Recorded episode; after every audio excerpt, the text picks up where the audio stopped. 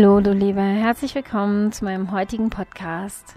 Heute möchte ich mit dir darüber sprechen, warum du dich an die erste Stelle setzen solltest. Ich mache jetzt hier mal eine Pause, damit du mal in dich reinspüren kannst, was jetzt in dir hochkommt, wenn ich dir das sage. Setz dich selbst an die erste Stelle. Ich kann erahnen, was in dir hochkommt. Gott, das ist doch egoistisch. Nein, das kann ich doch nicht tun. Nein, dann bin ich kein guter Mensch, keine gute Mutter, keine gute Partnerin, keine gute Tochter. Ja, das ist das Gegenteil von dem, was wir gelernt haben. Wir haben gelernt, andere an erste Stelle zu setzen. Dass alles andere egoistisch wäre, narzisstisch wäre. Dass wir uns erst um die Bedürfnisse der anderen kümmern sollten. Das wäre spirituell, das wäre religiös und so weiter.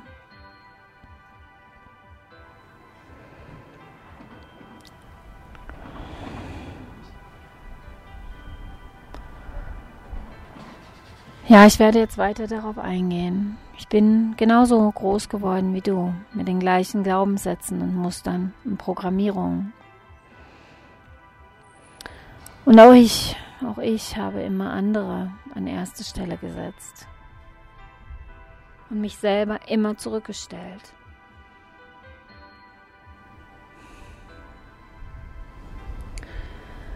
Und was passiert dann? Wir vergessen uns dann. Wir unterdrücken uns selbst und unsere Kraft, das Fließen in uns. Anderen zuliebe etwas tun. Wo bleibe ich dabei?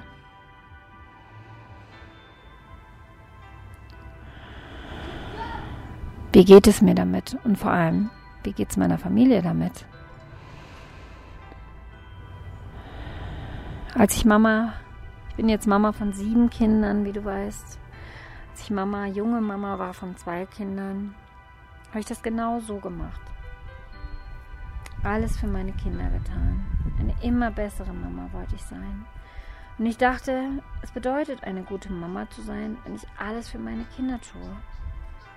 Wenn ich mich quasi aufopfere für sie und mich dabei völlig vergesse. Und das ist eben diese Gefahr, in die man reinrutschen kann, dass man sich selber vergisst, dass man sich selber versteckt auch hinter seinen Kindern, hinter der Familie, hinter dem Partner, auch hinter seinem Beruf, wenn man einen Beruf hat, wo man anderen Menschen hilft.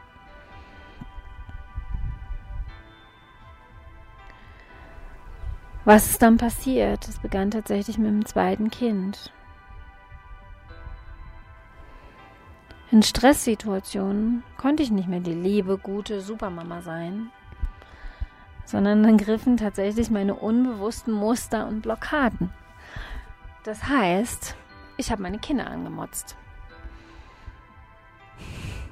Und zwar mit den gleichen Worten, die meine Mama schon benutzt hatte. Oh mein Gott. Da war Wut. Oh mein Gott, jetzt bin ich eine schlechte Mutter. Wütend, ich habe meine Kinder angemotzt. Oh mein Gott, das wollte ich nie tun. Oh Gott. Ich habe doch so viele tolle Pädagogikbücher gelesen. Ich habe Pädagogik-Leistungskurs gehabt in der Schule. Ich wollte alles anders machen. Ich wollte die beste Mama der Welt sein. Und jetzt stehe ich hier und motz meine Kinder an mit den gleichen Worten, die meine Mama benutzt hat. Schuldgefühle kamen. Oh mein Gott, ich bin eine schlechte Mutter. Oh Gott, furchtbar. Ich krieg's nicht hin. Ich lese diese tollen Bücher schon zum dritten Mal und krieg es nicht hin. In meinen Stresssituationen passiert das Gleiche. Oh mein Gott. Schuldgefühle ohne Ende. Und immer wieder Wut. Aber Wut ist doch was Schlechtes. Das war auch, was ich gelernt hatte. Wut ist was Schlechtes, wir sollten lieber nee, nicht wütend sein. Du bist kein guter Mensch, wenn du wütend bist. Doch zum Glück lernte ich dann, dass alles dazugehört. Und dass ich nur mich selber wiederfinde, wenn ich jeden Aspekt von mir anschaue. Natürlich auch die Wut. So, wo kommt die Wut her? Es kann natürlich unterschiedliche Ursachen haben. Bei mir war es wirklich, weil ich mich selber unterdrückt habe. Meine Kraft, das, was ich wirklich bin, das, was wirklich aus mir rausfließen will, das habe ich unterdrückt, weil ich ja in erster Linie mal eine gute Mama sein wollte. Das heißt, ich habe alle anderen über mich gestellt und mich selber vergessen. So sehr vergessen, dass ich gar nicht mehr mich gefühlt habe dass ich überhaupt gar nicht mehr wusste, wer ich eigentlich bin. Vielleicht war da noch so ein klitzekleiner Funken, der immer mal wieder aufgefunkt hat und mir gesagt hat, hey, das hat einen Grund, warum du hier bist in dieser Welt.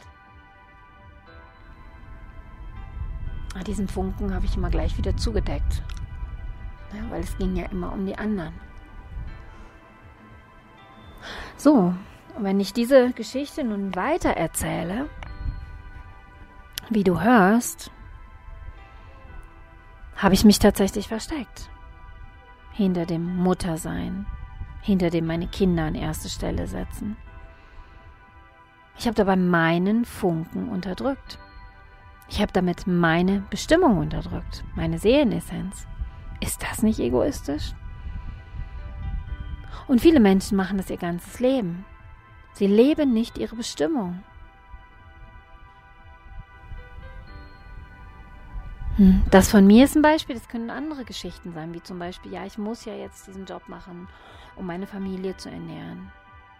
Auch wenn er mir nicht gefällt. Dabei unterdrücken auch viele Menschen ihren inneren Funken. Und denken, sie handeln aus Liebe zu ihrer Familie. Aber ist das nicht ein Verstecken? Ist das nicht purer Egoismus? Denn du bist doch hier, um der Welt zu dienen. Wir alle sind hier, um der Welt zu dienen. Das ist egal, was unsere Bestimmung ist. Und es ist wirklich ganz egal, aber mit allem, mit allen unterschiedlichen Bestimmungen, die wir haben, sind wir wirklich hier, um der Menschheit zu dienen, um die Welt zu einem schöneren Ort zu machen, zu einem friedvolleren Ort. Und wenn ich meine Kraft unterdrücke, meine Fülle unterdrücke, kann ich nie glücklich sein. Dann bin ich immer unglücklich, fühle mich leer, bin vielleicht sogar depressiv. Und echt jetzt? Diese Energie gibst du in die Welt? Ist das nicht unglaublich egoistisch? Na, also, was ich dir damit sagen will, hinterfrage alles, was man dir erzählt hat. Hinterfrage alles und entdecke es für dich neu. Genau das habe ich getan und mache es bis heute. Ich hinterfrage alles. Ich schaue genau mir alles an, was in mir hochkommt, was da noch in mir an alten Programmierungen ist. Und genau das habe ich entdeckt. Es ist egoistisch, nicht du selbst zu sein. Es ist egoistisch, dich hinter anderen Menschen zu verstecken. Und es geht darum, dich und deine Bestimmung natürlich damit an die erste Stelle zu setzen. Weil denkst du denn nicht, dass deine Kinder das spüren, ob du glücklich und erfüllt bist, weil du das tust, für das du hier bist? Glaubst du nicht, sie merken das, dass du nur neben ihnen sitzt und dich eigentlich innerlich leer fühlst, wenn du mit ihnen spielst? Dass du das nur als Verpflichtung tust, weil du denkst, du musst eine gute Mutter sein und jetzt hier dich eine Stunde mit denen hinsetzen und basteln, obwohl das gar nicht deins ist? Stell dir mal vor, wie anders das wäre, wenn du erstmal auf dich und deine Bedürfnisse hörst und schaust, dass es dir wirklich gut geht, du deinem Inneren folgst, du selber genährt bist und aus diesem Zustand heraus mit deinen Kindern zusammen bist, dann hast du doch eine ganz andere Energie. Und Kinder sind so weise, sie durchschauen die Maske, sie wissen, ob du wirklich da sitzt in Freude und Zufriedenheit und wirklich gern mit ihnen zusammen bist.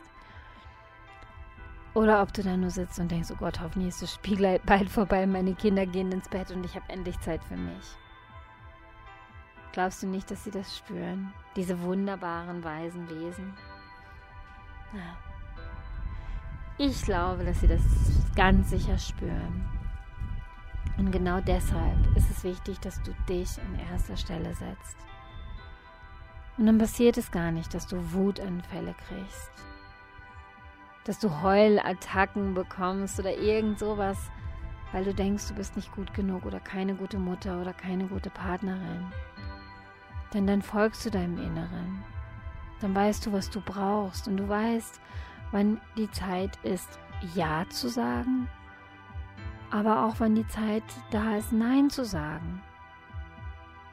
Vielleicht brauchst du, anstatt mit den Kindern zu spielen oder deinem Partner ins Kino zu gehen, auch einfach mal eine Stunde für dich in der Badewanne oder in der Natur.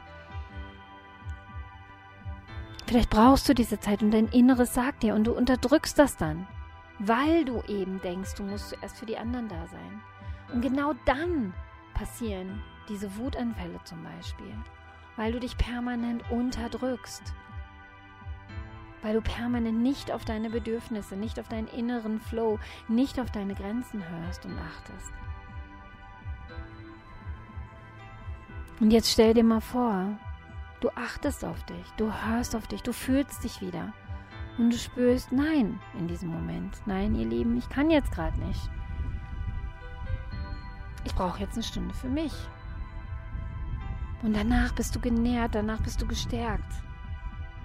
Und dann aus diesem Zustand, da kannst du Menschen dienen, da kannst du deiner Familie dienen, da kannst du mit ihnen sein.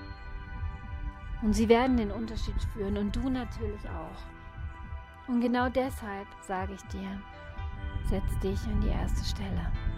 Denn nur dann kannst du wirklich hundertprozentig anderen Menschen dienen, aus deinem Inneren heraus, aus deiner inneren Kraft heraus, ohne dass du dich hinterher energiegesaugt fühlst, ohne dass du ständig erschöpft bist.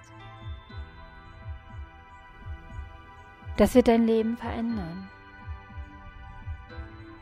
Wenn du zum Beispiel Heilerin bist, wenn du im Heilberufen tätig bist als Schamanin, als Coach, als Therapeutin, und du dich ständig für andere wirklich aufopferst und gar nicht guckst, also dich eben nicht an erste Stelle setzt, sondern gar nicht und gar nicht guckst, wie es dir damit geht, dann bist du ganz schnell ausgepowert, dann kannst du nicht mehr.